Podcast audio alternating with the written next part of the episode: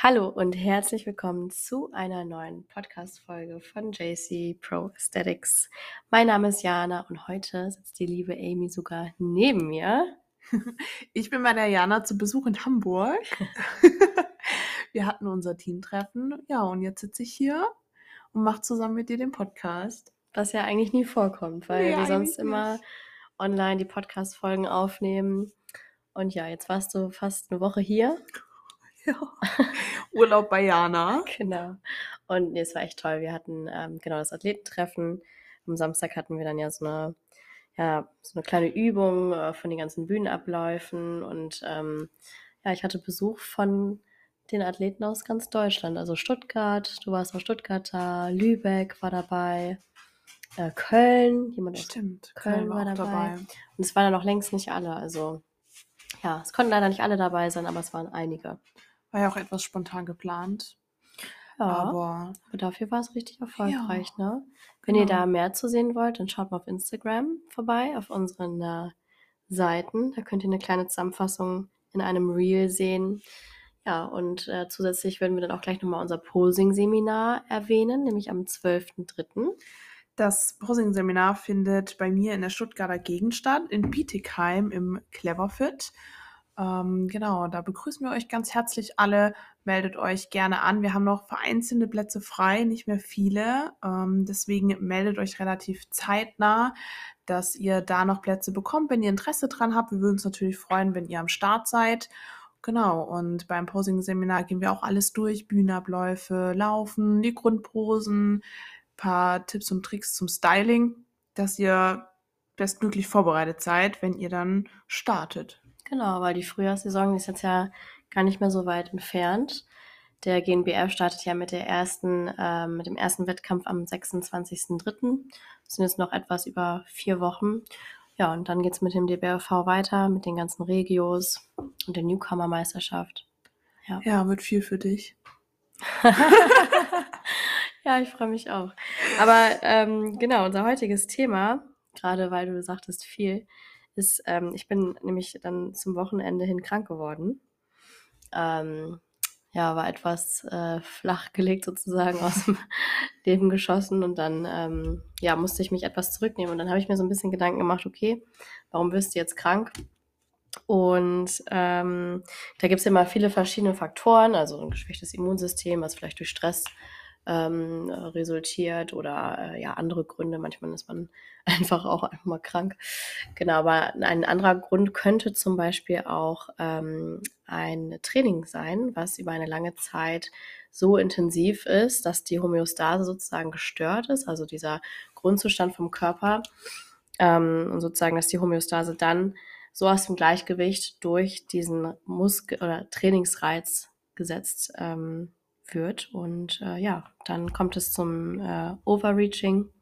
Das heißt, Overreaching ist ein, ein temporärer ähm, Zeitraum von Übertraining sozusagen. Genau, das heißt, äh, wenn ihr lange quasi trainiert, ohne ähm, entsprechende Parameter zu berücksichtigen, die quasi bei euch bei der Regeneration unterstützen, kann es halt passieren, dass ihr entsprechend in dieses Overreaching kommt. Ähm, genau, daher gibt es einfach ein paar Punkte, die wir heute ansprechen, auf was ihr achten müsst, ähm, damit ihr, damit euch das eben nicht passiert und ihr dementsprechend immer Progress machen könnt, weil wenn in dieses Overreaching kommt, dann hemmt das natürlich auch eure Kraftleistung, eure Trainingsleistung und das wollen wir alle nicht, wenn wir unsere Muskeln aufbauen wollen.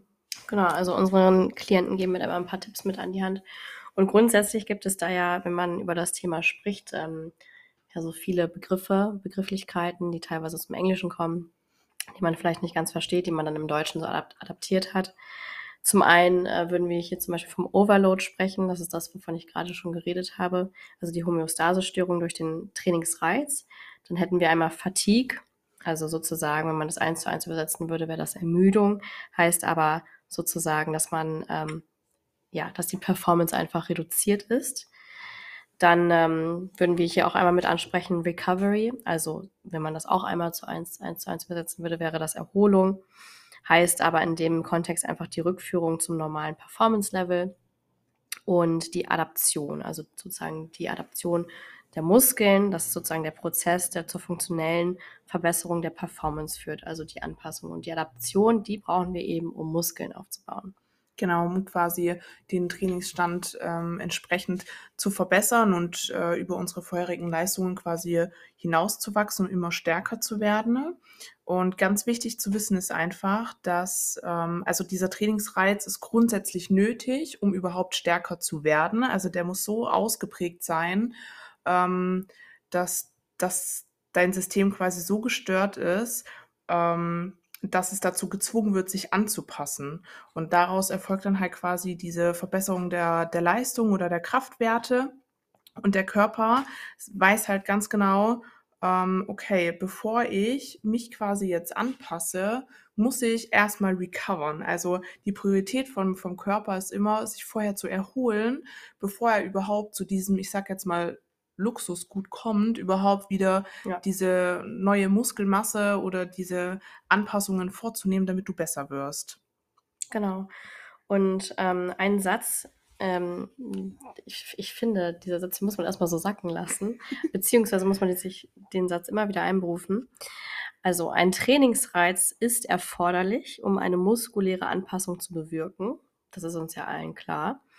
Aber die Erholung bestimmt den Grad dieser muskulären Anpassung. Genau. Und das ähm, wirft dann sozusagen wieder das Thema Schlaf mit ein, wie wichtig Schlaf, Erholung und dann eben grundsätzlich Recovery ist. Also ich kann es gerne nochmal vorlesen. Ein Trainingsreiz ist erforderlich, um eine muskuläre Anpassung zu bewirken, aber die Erholung bestimmt den Grad dieser muskulären Anpassung.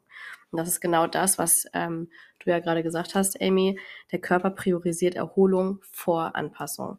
Genau, das heißt, ihr bestimmt quasi selber, inwieweit ihr euch entweder limitiert oder nach vorne bringt, ähm, entsprechend mit eurer Recovery und ähm, daher ist es einfach wichtig, das entsprechend zu planen und zu berücksichtigen, dass ihr genügend Regeneration habt ähm, in vielen Bereichen. Da gehen wir gleich nochmal drauf ein, auf was ihr da alles achten könnt und wo.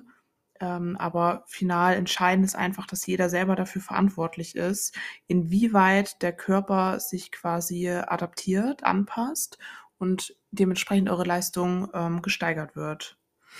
Genau. Ähm, die Kunst dabei ist eigentlich, den Sweet Spot so zu finden. Also zwischen was ist zu viel, was ist zu wenig und was ist so der perfekte Muskelreiz. Ähm, also man kann das ja natürlich über Periodisierung im Trainingsplan ähm, zum Beispiel ganz gut ähm, managen, dass man da eine, eine Deload-Phase zum Beispiel hat. Ähm, genau, Amy, da gehen wir nochmal auf einzelne Punkte gleich ein. Mhm. Aber es ist eben so, dass zu viel Overload, also zu viel Reiz, führt ähm, dann eben, also die Adaption, die wird schon da sein, aber dann braucht man eben umso längere Recovery-Zeiten, was einen dann wieder für die nächste Session limitiert, weil man dann zum Beispiel ja etwas länger nicht trainieren kann oder wenn man schon zu früh dann in die nächste Session reinsteigt und man ist noch nicht vollständig recovered, dann ähm, gibt es wieder keine Adaption.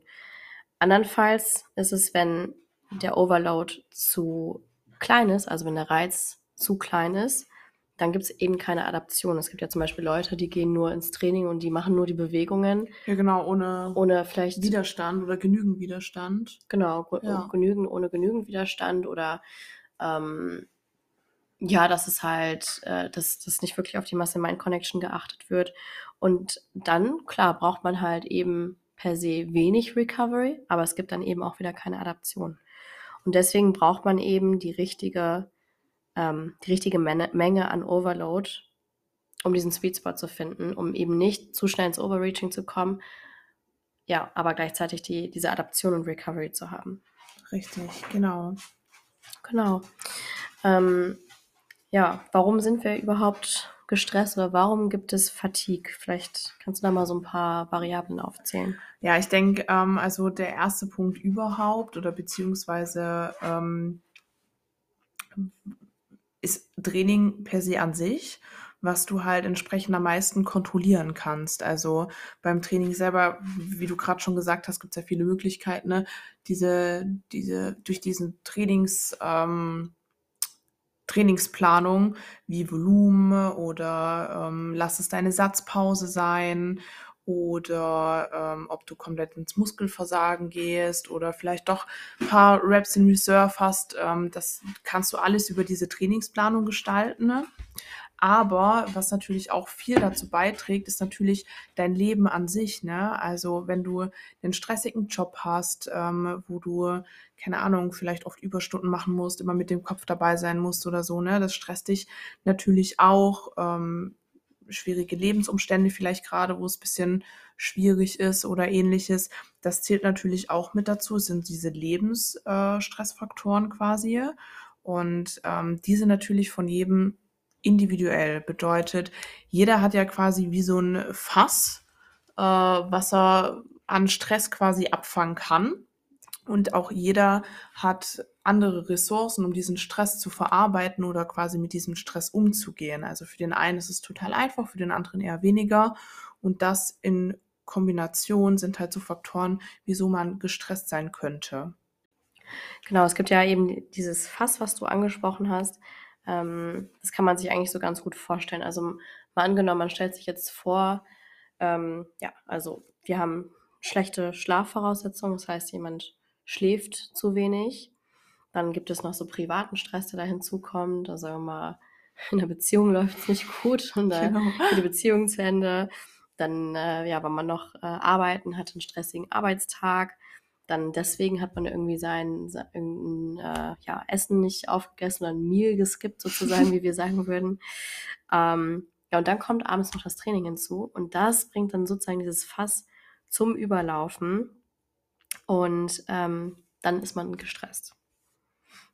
Genau, und bevor, also man muss natürlich dafür sorgen, dass es nie zu diesem Punkt kommt, dass, dass das ja. Fass überläuft. Dann könnt ihr euch quasi vorstellen, genau, langfristig. Hm. Dann äh, könnt ihr, kann man sich quasi vorstellen, ähm, wie so ein Wasserhahn, ne? was so das Wasser quasi vom, vom Eimer immer ablaufen lässt. Und dieser Wasserhahn, der öffnet sich quasi durch ähm, diese Recovery-Tools vom Training, durch Schlaf, ähm, durch die richtige Ernährung und so weiter. Das ist quasi die Funktion, um das Wasser abzulassen und dafür zu sorgen, dass dieser Eimer mit Wasser quasi nie überschwappt. Ja, Stressmanagement. Stressmanagement, nicht nur im Alltag, sondern eben auch im Training. Und wenn man dann eben Bodybuilder ist, dann sollte man sich natürlich da wirklich Gedanken drüber machen und auch mal so ein bisschen selber reflektieren, was sind dann so die größten Lebensstressfaktoren. Ja, und je nachdem, was dann so die Ziele sind im Leben ähm, oder beziehungsweise auch im Sport, ähm, sollte man sich da wirklich drum kümmern. Also ich sag mal, wenn man wirklich ein ambitionierter Wettkampfsportler ist und ähm, man kümmert sich nicht wirklich äh, um diese Stressfaktoren, mh, mm, ja, dann ist es natürlich so, dass dann langfristig der Sport ein an sich ja schon stresst, sag ich mal. Genau. Ähm, ja, ansonsten, wie, wie könnte sich denn Ermüdung auf das Training auswirken? Also ich würde mal ansteigen mit dem ersten Punkt. Power, also Kraft. Schnelligkeit, je nachdem, was man jetzt vielleicht auch für einen Sport macht. Ich würde das jetzt nicht nur auf das Bodybuilding reduzieren, genau, wie ihr, wie ihr wisst, ich mache zum Beispiel auch CrossFit und noch ein paar andere Sachen. Und ähm, ja, deswegen würde ich sagen Speed, Schnelligkeit und Power. Genau, und was natürlich auch dazu kommt, also je nachdem, in welcher Sportart man dann auch tätig ist, ähm, neue Skills zu lernen, also neue Übungen, neue, ich weiß nicht, neue Tonübungen oder im, im Bodybuilding, ich weiß nicht, eine neue Kniebeuge oder so, ne? Ja, oder wenn man zum Beispiel sagt, man vom Latin möchte man auf die Pull-ups übergehen, ja, also genau, also Klimmzüge. ja. ja. Wenn man halt dann im Overreaching ist, dann kannst du halt. Dann ist das so anstrengend für dich und die und die, du bist gar nicht mit dem Kopf so da und von der Kraft so da, dass du es entsprechend umsetzen kannst. Man also, ist gar nicht da, ne? Ja. ja, genau. Also zum Beispiel, ich hatte einmal das so im Training, ich war, ich konnte mich gar nicht richtig konzentrieren. Ich okay. war so, ich habe trainiert, aber ich bin nicht in diesen Flow reingekommen. Mhm. Das war so kurz vor meinen Deload-Tagen. Mhm. Und ich war zwar im Training, aber so mit dem Kopf, ich bin gedanklich immer abge, abgewichen und meine Sätze oder, ne, also die Kraftwerte so irgendwie, ich mhm. konnte es nicht so umsetzen wie die Wochen zuvor. Mhm. Und ähm, dann macht das Training halt auch weniger Spaß, finde ich. Ja. Ja, ich hatte das jetzt auch ähm, kurz vor meinem Deload und ähm, ich habe das zum Beispiel daran gemerkt, als ich meine Kraftwerte im Training getrackt habe. Mhm. Dann war ich jetzt in dem letzten Beintraining und da habe ich gemerkt, dass ich bei der Beinpresse gar nicht mehr die Werte erbringen konnte, die ich die Woche davor hatte. Also ich habe mich so, sozusagen, ich bin schlechter geworden. Ne? Ja. Und ähm, und das sogar ziemlich hoch. Also ich konnte, es war jetzt nicht, dass ich nur so fünf Kilo, es waren, es waren jetzt nicht nur fünf Kilo Differenz zur Vorwoche, sondern es waren schon so 20 Kilo. Also ich konnte die Woche davor 20 Kilo mehr drücken. Ja, das ist ist so ein halt krasser viel. Indikator dafür, Ja. dass ich ähm, wirklich dann auch den Deload brauche. Das heißt, entweder mit weniger Gewicht trainieren sollte oder auch ähm, komplett Trainingspause. Jetzt bin ich eh krank, das heißt, jetzt mache ich Trainingspause komplett Genau. dann auch eine Woche, bis ich wirklich wieder fit bin, weil ich finde so in der Off-Season sozusagen, es gibt keinen Grund, außer man hat Zeitdruck, warum man ähm, zu frühzeitig ins Training einsteigen sollte. Wenn man in der Wettkampfvorbereitung ist und einen gewissen Zeitdruck hat, dann sollte man mit dem Coach sprechen, hey, was können wir machen, um Schnellstmöglich wieder einzusteigen. Genau, und jetzt, ähm, gut, ich bin jetzt auch gerade in der Diät, aber jetzt äh, nicht in der Wettkampfdiät. Das heißt, ich habe da keinen Zeitdruck hinter. Ähm, das heißt, ich werde mir da eben genügend Zeit nehmen. Genau, aber weniger Kraft wäre so ein Punkt, Genau. ne? Also es ist super wichtig, dass man sich ähm, sein Training dokumentiert, genau deswegen, um sich selber auch so ein bisschen zu kontrollieren, ob das gerade funktioniert, was man eben macht, oder Mhm. um sich selber einfach so ein bisschen zu schützen vor so einem Overreaching. Genau. Ansonsten, ähm, ja, wie wirkt sich das weiterhin auf das Training aus, beziehungsweise auch auf generelle Gesundheit, also eben ähm, weniger, ähm, ja, äh, das Immunsystem fährt dann eben auch runter oder man hat eine größere Verletzungsgefahr. Verletzungsgefahr. Genau. Ja. Ja. Ja, dann äh, könnte man sozusagen auch noch über die Symptome von Fatigue sprechen, also von Ermüdung oder ähm, diesem, diesem Überreiz. Ähm, ja, also die Performance im Gym, die Kraft. Man könnte auch keinen Pump mehr bekommen im Training. Mhm, Es wird schwerer, den Punkt zu merken. Ja, genau. Ja. Oder das Muskelgefühl allgemein im Training, dass du es nicht mehr so richtig ansteuern kannst. Mhm. Oder man schläft auch schlechter. Mhm. ähm, du schläfst, also ist ne, unterschiedlich. Der eine, der schläft schlechter ein, der andere wacht öfter irgendwie in der Nacht auf oder so. Ja. Oder man wacht vielleicht sogar schon vor dem Wecker auf. Ähm, Ja. Das kann man so per se an sich nicht richtig festlegen. Das ist halt bei jedem auch wieder unterschiedlich. Genau. Oder dass man auch vielleicht gar keinen Appetit mehr so richtig hat. Ähm, oder zum Beispiel auch jetzt noch zum Schlaf, dass man extrem lange schlafen muss. Ja, das Das kann ist auch auch ein guter Indikator, beziehungsweise woran man das erkennen könnte. Und Motivation, ne? Also es kann natürlich, es ist auch mal ganz normal, dass man dann über einen Mesozyklus, über mehrere Wochen vielleicht dann an irgendeinem Punkt die Motivation etwas verliert. Das heißt, sie ist nicht mehr ganz so hoch wie am Anfang. Und Ja. das ist ähm, bei mir auch so. Also wenn ich jetzt weiß, ich bin jetzt irgendwann vollständig recovered, erholt, dann habe ich auch wieder richtig Bock ins Training zu Ja. gehen. Aber momentan ähm, ja, wird es mir halt relativ wenig bringen, weil ich weiß, ich kann gar keine Leistung. Ja, und dann hat man natürlich auch keine Bringen. Lust, ne? Das war für Genau. mich jetzt am Wochenende voll hart. Ja.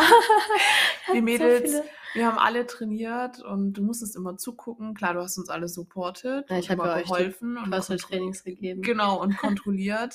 ähm, ja, aber du wolltest ja unbedingt Beine trainieren, aber das hätte Oh, ich, glaube ich, ja, ich habe noch mehr rausgehauen. mit der Laura so einen Satz äh, Lazin gemacht. Ja. Ah, ich, nee, es war, ich habe das voll gemerkt. Ne? Ich hatte dann ja auch zwei Oberkörpereinheiten davor noch die Woche. Ja. Ging gar nicht. Ging gar nicht. habe mich voll schlecht gefühlt, so als Coach. Laura, du machst jetzt mehr. Und dann habe ich mal selber gezogen und ich habe einfach gemerkt, Geht nicht. das geht nicht. Nee, nee. Geht nicht. Ja, Ja. aber so ist es, ne? Ähm, Ich fände es ganz wichtig, ganz oft hört man ja, wenn man sich so mit Leuten unterhält, oh ja, ich bin im Übertraining. Ne? hm, oh, ich muss jetzt Pause machen, weil ich bin im Übertraining. Aber ähm, das ist ja eigentlich gar nicht richtig, ne? Weil hm, wenn wir von Overreaching sprechen, ne, ähm, dann ist das ja quasi der Moment gerade, wo du dich Mhm. befindest. Wenn wir aber vom Overtraining sprechen, also im Übertraining, dann wäre das der Chronisch. chronische Fall, ne? Genau. Und das ist ja bei den meisten Leuten gar nicht der Fall. Da müsstest du ja mhm. über mehrere Monate, vielleicht drei, vier Monate im Übertraining sein, damit du dieses, ähm, ja, diesen chronischen Part quasi erreichst. Und das finde ich, muss man unbedingt differenzieren, dass man da sich eher im Overreaching befindet und, und nicht im Übertraining. Ja, es gibt halt so viele Begrifflichkeiten in dem Sport, die so um sich geworfen werden. Mhm. Aber häufig ist es halt so, dass man sich gar nicht so richtig informiert, was das überhaupt ist, was es heißt. Und ähm, genau, deswegen klären wir hier mal kurz auf. Also wenn ihr oder wenn man sich mal ein bisschen müde fühlt, kaputt oder so, ne, oder im Training läuft's nicht mehr, dann seid ihr nicht gleich im Übertraining, sondern einfach, ne, könnt ihr gleich einschreiten ne, und ähm, euch entsprechend erholen, damit ihr aus diesem Overreaching rauskommt. Aber genau, ihr Ja. seid nicht direkt chronisch betroffen. Das wäre schlimm. Und das äh, wäre, glaube ich, dann würde man den Coach vielleicht auch hinterfragen. keep going, keep going, push. Naja, okay. Ja, also wie, was können wir euch weitergeben oder was können wir euch mitgeben, wie ihr eben ähm, diese Ermüdung und diesen Stress managen könnt? Was findest du am wichtigsten? Ja, also ähm, natürlich würde ich sagen, ähm, eine Strategie wär eben, wäre eben die Trainingsvariablen zu managen. Ne? Das ist, wenn es jetzt wirklich nur im Training liegt, dass es halt auch gar nicht erst dazu kommt. Ja. Ähm, ja, da könnte man jetzt noch weiter in die Tiefe gehen. Ähm, also, dass man zum Beispiel auf die Rest-Periods zwischen den Sätzen achtet, dass man eben Deload mit einbaut. Ähm, also, es kommt dann natürlich aufs Programming an. Ähm, ja, dass man dann auch vielleicht ein bisschen autoregulativ schaut, ähm, brauche ich jetzt einen Deload oder brauche ich noch keinen, obwohl Ja. er geplant ist. Das haben wir ja auch in der Off-Season gemacht, ne? In der Off-Season haben wir gesagt, so, Amy, wenn du den Deload brauchst, dann machst du einen. Wenn nicht, dann, ja, kannst du weitermachen. Baller durch. Ball, baller durch, genau. ja, und jetzt in der Prep ähm, muss ich sie aber quasi einhalten, Hm. weil die Belastung ja auch in der Prep ganz anders ist, ne? Hm. Aber passt das vom, vom Programming Planning her für dich? Ja, safe, auf jeden Fall. Das ist gut geplant. Ja, ne? definitiv. Ja, man kann den Deload ja eben, also ich sag mal so, wenn man mehrere Zyklen mal plant und zusammen durchtrainiert, dann und dann das Feedback hat, dann weiß man ja auch ungefähr, okay, die Athletin ist nach vier, fünf Wochen ist die durch. Ja. Dann und- brauchst du, dann braucht die normalerweise einen Deload. Oder es gibt auch Leute, die können vielleicht nur drei Wochen richtig Vollgas geben mit äh, 0 bis 1 Rep in Reserve. und brauchen brauchen dann den früher. Deload. Ne? Also ja. ich bin auch jemand, ich brauche eher früher als später einen Deload. Also ich, also Ja. Verhältnis, ne? Also für mich wäre ein Deload nach sechs Wochen zu lange. zu lang. Ja, ich brauche früher. Ich weiß gerade gar nicht, wie viel Abstände ich dazwischen habe. Aber ich glaube, bei mir sind es so vier, fünf, oder? Fünf, sechs. Sind es fünf, sechs? Ja. Nee, das passt bei mir voll gut. Ja, Mhm. auf jeden Fall. Okay, also ich sag mal so, die Trainingsvariablen zu managen mit dem Coach zusammen, ganz Genau. wichtig. Ja, dann gibt's halt eben aktive und passive ähm, ja, Erholungsstrategien und Recovery-Strategien. Genau, ich finde die passiven, ähm, Was wäre das zum Beispiel? Zum Beispiel ganz wichtig, finde ich Schlaf. Das Mhm. gehört zu, dir, zu diesen passiven ähm, Strategien. Einfach darauf achten, dass ihr genügend schlaft. Also so eure sieben, acht Stunden sollten auf jeden Fall eigentlich in der, im Schnitt drin sein.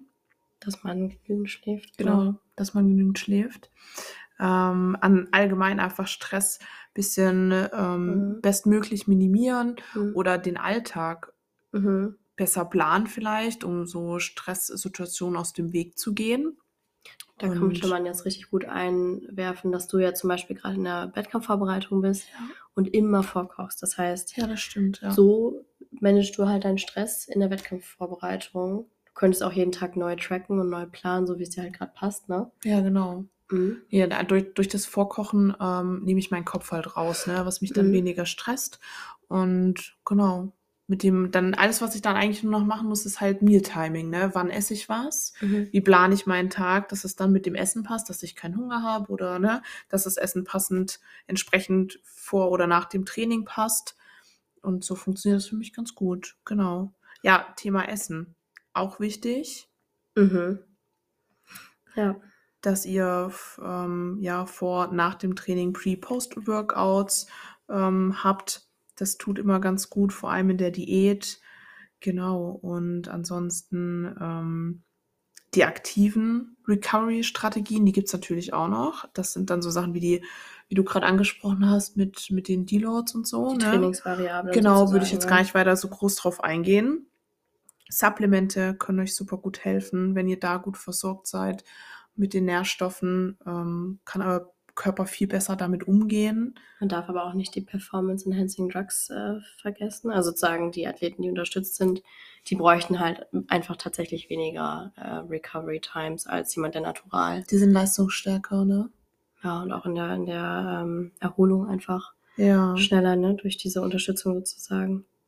Ja, und dann gibt's halt noch, solche Sachen wie ähm, Massagen, Ja. ähm, Foam Rolling, also ihr kennt jetzt diese Black Rolls zum Beispiel oder so. Es gibt so äh, äh, kalt, ähm, diese Kältekammern, Ja. äh, Die kenne ich auch. Kältetherapie. Ähm, ja, was haben wir zum Beispiel gestern gemacht? Saunieren. Ja, genau. Wir waren gestern in der Sauna. Nicht lange, ich war ja krank oder bin krank, aber ja, ein bisschen haben wir sauniert, genau. Mm, ja, und ähm, genau, ich würde so generelle Sachen, ne? Ähm, würde ich dann mal zusammenfassen. Also, man sollte immer darauf achten, dass man halt einen Schlafrhythmus hat, den man pflegt, also auch diese Schlafhygiene pflegen, ähm, dass man immer ungefähr zur gleichen Zeit schlafen geht und aufwacht. Und dass, wenn man aufwacht, dass man dann sich wirklich auch direkt dem Licht sozusagen exposed, also dass man, ähm, ja, Sich dem Licht aussetzt. genau, dass man auch wach wird, ne, dass Ja. man den Tag startet. Also was ich super gerne mache, ich mache meinen, also Rollo gerne abends gar nicht runter. Dass Ja. wenn dann morgens mein Wecker klingelt, Ja. fällt mir das leichter aufzustehen, wenn ich direkt Tageslicht im Raum habe. Wenn mein Rollo unten ist und das Zimmer ist total abgedunkelt, dann drücke ich lieber auf den Wecker, so, ah ja, fünf Minuten gehen noch Ja. oder so. Schlaf mal noch eine kleine Runde. Aber wenn ich direkt äh, sehe, wie hell es draußen ist, fällt mir das Aufstehen leichter. Hm. Ja, auf Ich jeden hatte Fall. das jetzt, ähm, durch meinen Umzug hatte ich die ganze Zeit keine Gardinen im Schlafzimmer. Ja, und dann hatte ich jetzt aber Gardinen und äh, ich konnte dann aber besser schlafen. Und ich stehe jetzt nicht unbedingt schlechter auf, nur weil es Ja. dunkel ist, aber ich weiß, was du meinst. Ich finde es im Sommer richtig angenehm, wenn es dann Ja. früh hell wird und man wird dann durch dieses Tageslicht. Es gibt ja auch so Tageslichtwecker. Ja, wenn du dann dadurch wach wirst, findest du es total schön. Ah, ist das schon hell? Ja, dann kann man aufstehen. Gerade im Winter, ne? genau. Ähm, Mhm. ansonsten, bevor ihr halt ins Bett geht, nicht mehr ähm, zu spät Koffein zu euch nehmen. Das heißt, in der Regel so sieben Stunden vorher, bevor ihr ins Bett geht, solltet ihr quasi kein Koffein mehr zu euch nehmen. Ja, die Halbwertszeit von Koffein ist halt sieben bis acht Stunden. Mm, Von Alkohol ungefähr vier Stunden. Also wenn ihr gut schlafen wollt und ihr geht noch abends, ähm, ich sag mal, ins Training und ihr nehmt um 21 Uhr einen Booster oder so und ihr seid da halt sehr empfindlich, ja, dann wird der Schlaf natürlich auch echt beeinflusst. Und dann kommen wir wieder zu dem Anfang der Folge. Schlechter Schlaf, schlechte Recovery, weniger Adaption, äh, weniger Muskelaufbau. Ne? Genau, es greift alles ähm, irgendwo, irgendwann ineinander. Ähm, das ist einfach ein großes Ding, wo man viele Sachen beachten muss, was sich dann halt letztendlich alles auf deine Trainingsleistung, auf dich, auf deine Performance auswirken kann. Mhm. Ja, ansonsten, ja, man kann So, heiß duschen gehen, Ja, vorm Schlafen gehen. Man sollte so ungefähr acht bis neun Stunden pro Nacht einkalkulieren zum wirklichen Schlafen, zur Erholung, dass es halt optimal im Optimalbereich liegt. ja. Ähm, Oder was auch, ähm, glaube ich, jeder so eigentlich weiß, das Handy, den Ton ausschalten, dass du keine Nachrichten mehr bekommst oder so. Oder im bestmöglichen Fall aus dem Zimmer raus, diese ganzen elektronischen Geräte quasi. Sagt man ja auch, dass du es ähm, aus dem, vom, vom Schlafzimmer quasi fernhalten sollst. Weil da gibt es aber keine vielleicht. Studien zu. Nee, aber, ähm, Aber es ist viel wichtiger als dieses Blue, äh, Blue Light Exposure oder Blu-ray. Exposure. Nee, Blu-ray ist was anderes. ist die DVD was? DVD. Nein, aber dieses, ähm, also sozusagen, es gibt ja so ähm, Blaulichtfilter in Brillen, Ja, genau. Ähm, ja, dass man das halt eben reduziert. Oder es gibt ja auch auf dem, auf dem Handy so eine ähm, Wärmefunktion vom Display, dass man das Echt? halt, ja, das will ich gar nicht, glaube ich. na klar. Du kannst äh, das ein bisschen gelber machen. Ach, das meinst du? Ja, okay, Mhm. doch, das habe ich, ja. Genau. Okay, aber wie sollte man sich dann ähm, verhalten, wenn man krank ist und äh, ja, zum Beispiel als Wettkampfathlet ist, das heißt im Training ist und ähm, ja, man wird krank. Man sollte auf jeden Fall das Training ähm, abbrechen, beziehungsweise ja, erstmal Pausentage einlegen, weil das Immunsystem ist dann so mit dem Körper beschäftigt, ähm, sich da quasi wieder auf Vordermann zu bringen. Wenn du dann ins Training gehst, ähm, wirst, wird man nur kränker, beziehungsweise ähm, ist das dann zu viel Input oder zu viel Belastung für den Körper und ähm, ja, dann ist man noch kränker als vorher und man braucht noch länger, um sich zu recovern. Deswegen äh, sollte man direkt erstmal Pausentage einlegen, sich mit dem Coach absprechen, so wie, wie ist die Lage, was soll ich machen. Ähm, genau. Cardio eben auch rausnehmen, also kein Ja, High Intensity oder Moderate, High, Moderate Intensity Cardio machen. ja, belastet Ähm, halt auch sehr stark. Ne? Ja, auf jeden Fall. Also Herzmuskelentzündung, gerade bei Männern ist ja ein Ding. Also hört man ja immer wieder, dass ähm, die Leute äh, ja, Herzmuskelentzündung, also ein Myokarditis haben, ähm, eventuell auch daran versterben. Das ist wirklich, äh, jetzt auch zum Beispiel in der Zeitung, da war jemand ähm, beim Polizeieinstellungstest. ja, Der hat da mit einer Myokarditis trainiert, also sozusagen diesen äh, Sporttest Test gemacht gemacht. und der ist dann auch verstorben. Hm. Da muss man mega aufpassen. Also es ist wirklich kein Scheiß, Also, ne? Also man sagt ja immer so, ja, geh nicht ins Training, wenn du krank bist. Aber ich wusste zum Beispiel auch ganz lange nicht, ja, warum denn eigentlich? Also was sind dann da die Risikofaktoren? Ja, auf jeden Fall Herzmuskelentzündung. Und ich dachte auch mal, ich hätte eine. Und es war nicht geil. Also ich war auch da beim Kardiologen. Ja, und er hat dann auch einen ähm, Ultraschall vom Herzen gemacht und hat sich das angeguckt, musste EKG machen. aber nix, Hat sich dann oder? nicht bestätigt. Nee, okay. war irgendwie ein paar andere Probleme, aber das, äh, genau, also zum Glück keine Myokarditis. Ähm, genau. Mm, ansonsten wäre es eben auch eigentlich von Vorteil, das Kaloriendefizit aufzuheben, weil eben auch die Diät viel Stress für den Körper bedeutet. Und der Körper braucht eben auch Nährstoffe, Mineralien, Ja, ähm, Vitamine, äh, um dann eben wieder ja, volle Leistung erbringen zu können. Das heißt, man könnte dann zum Beispiel auch die Supplemente eben besser anpassen. Viel Vitamin C, Zink, Vitamin D, also Supplemente im Allgemeinen vielleicht auch ein bisschen genau. erhöhen und hochfahren, je nachdem, was es für ein Vitamin ist. Also Vitamin C zum Beispiel ist ja wasserlöslich, da kann man eigentlich relativ wenig überdosieren. Bei Vitamin D als fettlösliches äh, Vitamin sieht das schon wieder anders aus. Genau, schlafen, sich Mhm. ausruhen, kein Stress, ähm, viel trinken ist super wichtig. Ähm, genau. Und klar, den Arzt aufsuchen, ne? Auf jeden Fall. Genau, und ich würde auch sagen, dass der Arzt immer natürlich vor dem Coach vorgeht. Also wenn der Arzt Ja, sagt, pausieren und der Coach sagt, nee, du kannst schon wieder einsteigen, ja, das ist natürlich immer jedem selber überlassen.